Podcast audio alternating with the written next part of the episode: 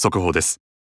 ひんやりマットが好きすぎる犬としてツイッターで27万いいねがつくなど話題になった。夏尾さえりさんのペットお月が冬になってもひんやりマットを見るとどうしてもその上で寝てしまうと通報がありました。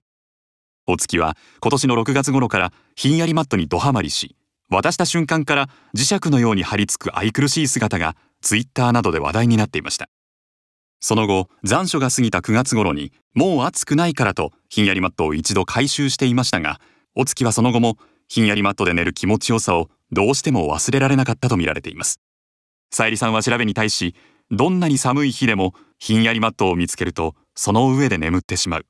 もう本能に刷り込まれてしまったのかもしれないと話しておりお月がお腹を壊さないよう厳重な管理が求められています。